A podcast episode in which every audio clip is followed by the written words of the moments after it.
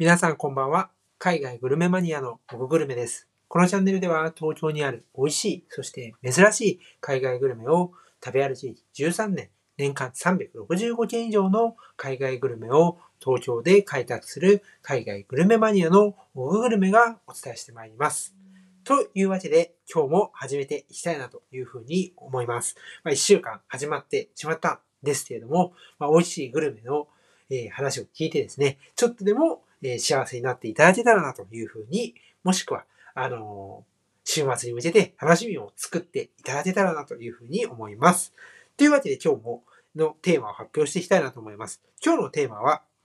意外と知らない、バル・ポルティージョ・デ・エスパーニャ、丸の内ということでですね、ちょっとすごいなんか長いカタカナが出てきたなということで、エスパーニャというのを聞いてですね、あれなんかスペインっぽいかなというふうに考えた方、すごいもう勘が鋭いですね。今日は、えースペイン料理をご紹介していきたいなと思います。とは言ってもですね、やはりあのスペイン料理、あの皆さん食べたこと結構あると思うんですよね。なんですけど、今日はちょっとですね、あまりこうメディアとかにもまだ注目をされていないんですけど、これは美味しいなと思ったお店があります。これをね、ぜひね、皆さんに今日はご紹介していきたいなと思います。それが、今タイトルで、えー申し上げた、バル・ポルティージョ・デ・エスパーニャという丸の内にあるお店です。名前覚えなくていいですからね。これあの、コメント欄というか、そこのところに私書いておきますので、えーこれ、あの、別に覚えたりとか、あの、書き写さなくて大丈夫です。今日は、このお店で食べられる、小エビのカルデロという、いわゆる、まあ、リゾットのようなパエリア、そして、ここの休日ランチコース、素晴らしいんですね。このランチコースの全貌と、さらに単品で頼めるバスクのチーズケーキ。さらにさらに、このバスクのチーズケーキを、のな、あの、で、私がおすすめする、東京にあるバスクのチーズケーキ2つもですね、合わせて皆さんにお伝えしていきたいなと思います。今日ちょっとね、盛りだくさんの内容になっているので、チャプターを分けながら説明していきます。またですね、この内容はブログに全部まとめました。昨日結構ね、夜11時ぐらいまでかかって、あの、ブログを書きました。なので、ぜひ、あの、ブログ見てください。えー、ツイッターとかにも投稿してるんですけど、ちょっとあの、ツイッターの写真とかだけど、もう表現しきれないので、ぜひ、ブログを見ていただけると、おーというふうに思うと思います。ブログには、あの、動画もちゃんと載せておりますので、ぜひ感じ取っていただけたらなというふうに思います。とは言ってもですね、この放送を聞いていただいている皆さんに、この声でですね、このスペイン料理の美味しさっていうのを伝えていきたいなと思いますので、次のチャプターからもぜひ、えー聞いていただけたらなというふうに思います。では、早速ですね、このお店の、えー私が一押しの小エビのカルデロのうまさに迫っていきたいなというふうに思います。はい。ということでですね、小エビのカルデロという、まあ、汁気の多いリゾットのようなパエリア。これをご紹介したいなと思います。じゃあなんでこれかっていうと、理由は2つあります。1つ目は、お店の人が、もうこれ美味しいですよっておすすめしてくれたことが1つ。もう1つは、皆さんパエリアっていうと、まあ、こう、こうなんて言うんでしょう。大きい、えフライパンのようなものに入っているのを想像すると思うんですね。まあ、これ食べたことある人多いと思うんですよ。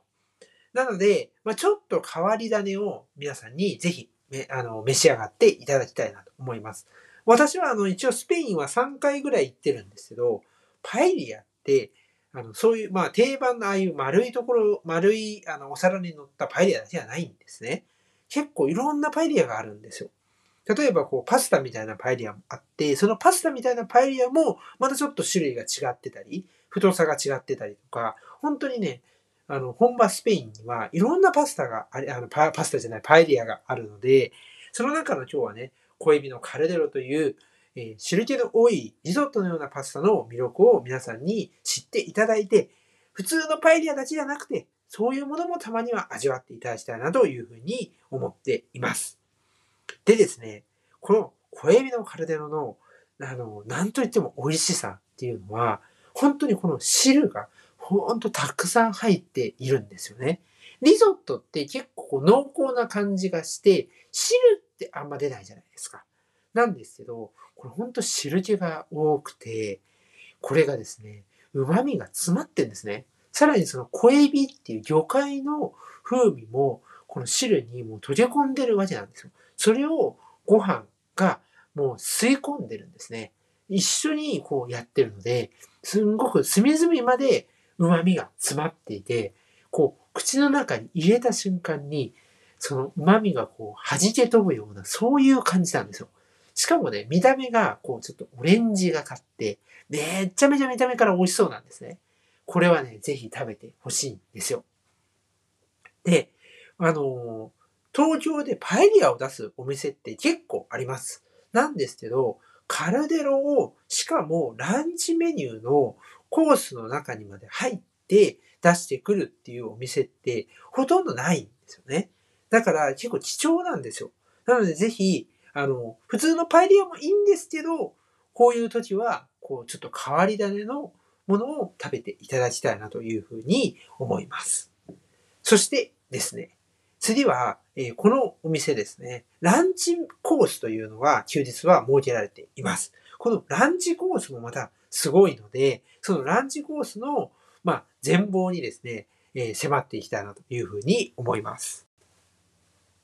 ランチコースですね。特に休日のランチコースです。これで、えー、もう一回お店の名前を言うと、パル、えー、バル、ポルティージョ・デ・エスパーニャというところの休日のランチコースがあります。で、最初にどういうメニューになっているのかっていうことを、えざくっと、あの、ざっとご紹介したいなと思います。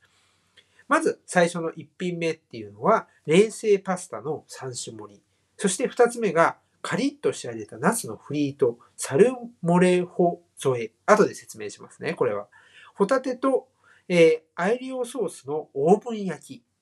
そして、先ほどの、えー、パエリアですね。これはいろんなパエリアが選ぶことができます。もちろん普通のパエリアもありますし、こういうふうにちょっとこう塩気のあるパエリアもあったり、パスタを使ったパエリアも選べるようになっています。そして最後に、えー、一口デザートというふうになっていきます。で、じゃあこれだけのメニュー、今、えー、5種類ですかね。5種類になっていて、えー、全部で税込みでですね、2860円になっています。まあ値段からするとちょっと高いなというふうに思うかもしれないんですけど、それもあえて、あの、自分が認識した上で、今日皆さんにご説明しているというか、ご紹介、まあ、あの、おすすめしている理由っていうのは、大きく分けてですね、二つあります。まず一つ目っていうのは、一つ一つの料理が非常に作り込まれているということなんですよ。こうね、前菜だからとか、えコース料理の一個だからっていう、もう妥協がないんですよね。これ一つ一つが非常に美味しいんですよ。これはまず一個。そして二つ目はですね、このお店、実を言うとですね、えー、ある有名な代官山にあるスペイン料理の、まあ、姉妹店なんですね。もしかしたら食べるの好きな方、聞いたことあるかなと思うんですけど、もう代官山スペイン料理って例えばググってもらうと絶対出てくるのはサイヤモールというお店です。このサイヤモールっていうお店は、スペイン政府公認の有名なレストランで、ミシュランの、安くて美味しいっていう賞、ビブグルマンにももう何年も輝いている名店なんですね。このお店の姉妹店なんです。ただ、えっと、これ正直言うと、サイヤモールって、ここのお店より、今日紹介してるお店よりも、もう値段高いです。はっきり言って。結構やっぱ高いです。なんですけど、あの、そこ、サイヤモールまではいけないんだけど、こう、サイヤモールとかの味っていうのをカジュアルな感じで、型してばらずに、あの、隠してばらずに楽しみたいなっていうコンセプトのもとで生まれたのが今日ご紹介しているお店なんですね。なんですけど、全然カジュアルとは言っても、あの、味に一切妥協はしてないんですよ。それぐらい優れ込まれてるんですね。やっぱりその姉妹店っていうところで一つのグループみたいなものじゃないですか。だから、そのグループの一つが、まあ変、変なって言っちゃいけないんですけど、ちょっと味が悪かったりすると、じゃあ、あの、他の姉妹っていう系列店も一緒なんでしょっていうイメージを持っちゃいますよね。例えば、あの、えー、トヨタ自動車っていう自動車会社があって、トヨタ自動車はすごいいろんなあの、子会社を持ってるじゃないですか。でも子会社の1個が、例えばなんか、ね、あの不正をしちゃったよとかね、なんとかなんとか電池さんみたいに不正をしちゃったよみたいなそしたらトヨタって大丈夫なのみたいな風になっちゃいますよね。だから、一切そういうね、あの、妥協しないんですよね。たとえ姉妹店になったとしても。だからこそですね、ぜひ皆さんに、あの、おすすめしたいんですよ。大会山はもちろんおすすめですよ。なんですけど、そんなね、あの、なんか、普通に行けるような感じじゃないんですよ。予約も取りにくいですし。なので、今日はあえてですね、皆さんにまだまだ知られていないお店をご紹介してるっていうことなんですね。というわけでですね、早速、えー、このお店のですね、えー、料理一つ一つですね、コース料理。それに迫っていきたいなと思います。まず最初のね、この料理がすごいね、びっくりしたんですけど、3種の前菜、例菜なんですよね。で、どういうものが入ってるかっていうと、ウニのプリン、そして野菜煮込み、生ハムリンゴ包みっていう風なメニュー構成になっています。このね、ウニのプリンがめちゃめちゃうまいです。これあの、バゲットの上に乗ってるんですけど、あれ、これ中毒ですね。いわゆるタパスなんですね。あの、スペインとかでこうパあのつまんで食べるような。これ中毒になるので、ぜひ食べてほしいのと、生ハムのやつってリンゴが挟まってるんですけど、これもね、またね、結構変わり種なんです。ちょっと時間がね、これなくなっちゃったんで、次のチャプターに移りますね。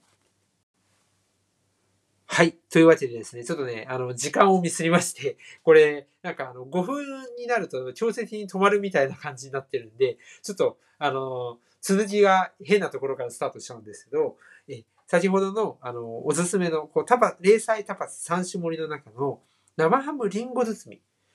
え生ハムをリンゴで包むのって僕思ったんですよ。だって果物じゃんと。で、ハムだよっていう、なんかもうあっても合わないような感じなんですよ。これはね、意外や意外合うんですよ。生ハムって結構こう、スペインとかでね、イベリコ豚とかも有名なように、結構こう塩っ気があるんですね。それに対して、こう、リンゴってまあ、本当に、なんだろう、甘さ控えめというか、ほのかな甘みがして、サクッという、こう、そういう食感ですよね。これがね、意外にあってですね、美味しいんですよね。野菜煮込みも、しっかりこう、味がその中に染み込んでるので、その染み込んだ野菜のところからこう、滲み出るようなものが、こう、バジェットに染み込むわけですね、さらに。これがね、またね、美味しいんですよ。なんで、ぜひですね、あのー、これはね、最初まず前菜として味わっていただくと、ああ、このお店レベル高いなっていうふうに思うと思います。そして次ですね、カリッと仕上げたナスのフリート、サルモレホ添えということで、もうフリット、あの、ありものですね。これをね、サクッとすごいんですよ。カリッとしたね、衣が非常に薄いんですけど、その衣の、なんて言うんだろう。食感っていうのがね、すごく爽やかで美味しいですね。しかも、冷めても、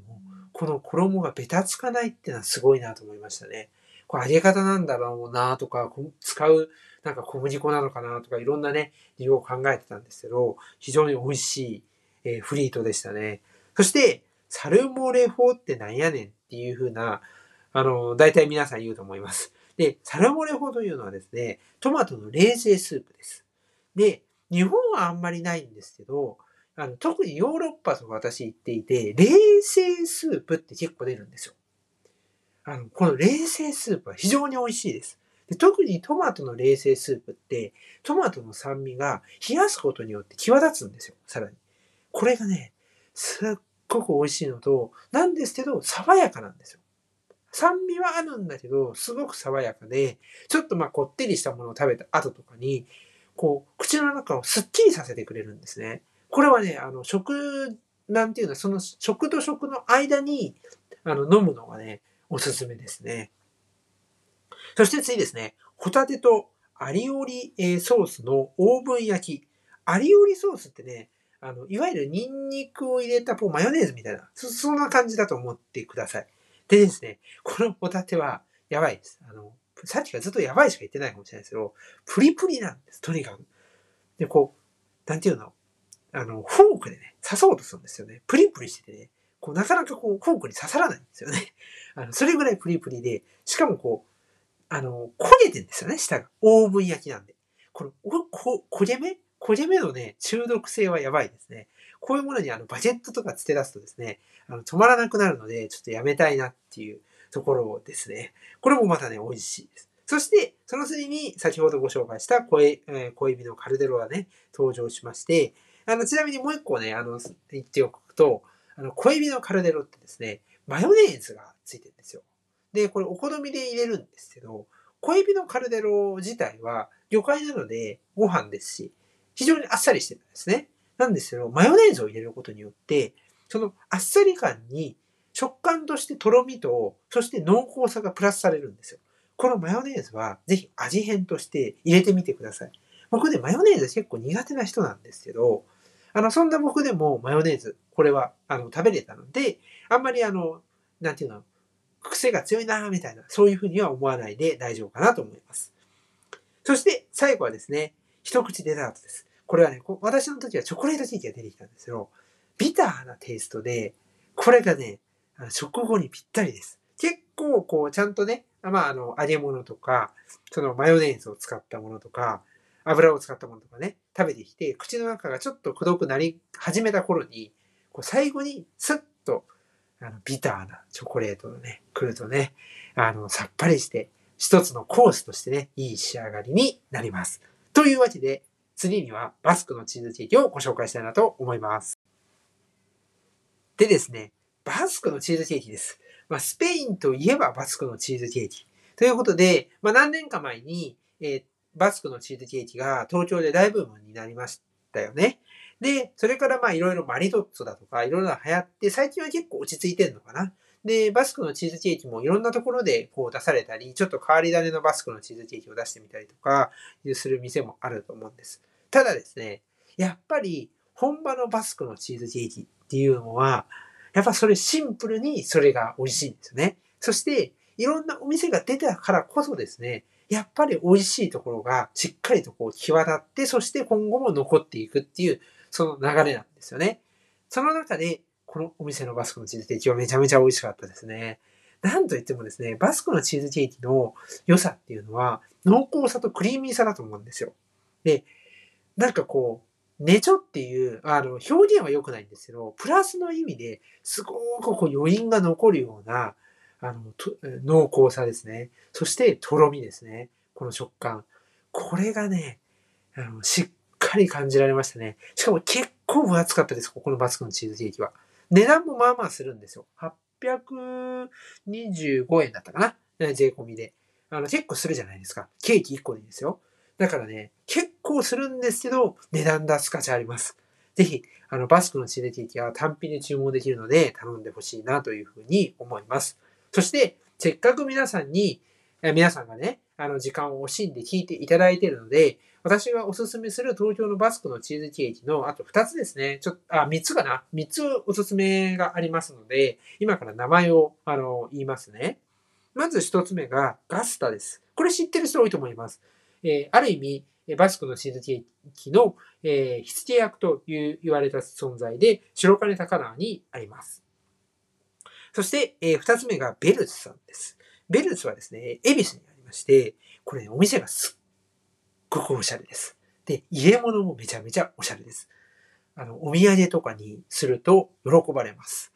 え女性のお土産とかに男性ぜひ買ってやってあげると、え女性が喜んでくれると思います。これは間違いなく僕も、あの、なんて言うんだろう。そういう大人の人とか、とか、あとはまあなんだろうね。あの、そういう大切な人とかね。そういうのでお土産にも買っていきたいなって思うぐらいの、あの、良さをしています。そして、えー、3つですね。3つ目ですね。これはね、スペイン料理店です。えー、ホセ・ルイスという渋谷のスクランブルスクエアの中にあるスペイン料理店なんですね。で、このお店で食べられるバスクのチーズケーキも、またちょっと違ってですね、美味しいです。ぜひ食べてほしいんですね。で、あの、最後、ホセルイスなんですけど、ホセルイスはですね、あの、マドリード、えー、スペインのですね、マドリードに本店があるお店の日本1号店なんですよ。で、1号店って言うんだから2号店あるんでしょっていうのは結構鋭い形づくと思います。2号店は軽井沢にありますね。で、ホセルイスは、あの、もちろんこのバスクのチーズケーキっていうのはめちゃめちゃ美味しいんですけど、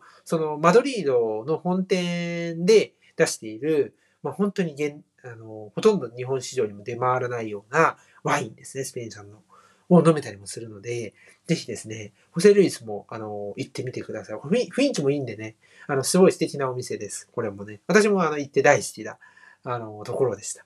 これもね、また皆さんにご紹介できたらなというふうに思っております。で、まあ、最後にですね、このお店に、あの、バルポルティージョ・デ・エスパーニャにちょっと話を最後戻してですね、あの、このお店、まだまだ知られていないとはいえですね、やはりですね、一人で行くならまだしも二人以上で行くときは予約をしていくのは無難です。まあ、そうしないとですね、もしかしたら入れないかもしれないので、ぜひ予約をして、えー、行っていただけたらなと思います。大手町のあの、地下からですね、駅の地下から、え直結になっているので、雨の時とかも、え濡れずにですね、お店に入ることができます。丸の内テラスっていうところにあるんですよね。あの、なんですけど、丸の内だからといって、そんなにね、なんかね、か、あの、硬いな、みたいな、緊張して、すごいちゃんとした格好をして、みたいな感じじゃないので、ぜひカジュアルにスペインっていうものを感じていただけたらなと思います。あとね、ブログもぜひ読んでみてください。そんな感じですね。今日ちょっと長くなっちゃったんですけど、皆さんご視聴ありがとうございました。今週も一週間頑張っていきましょう。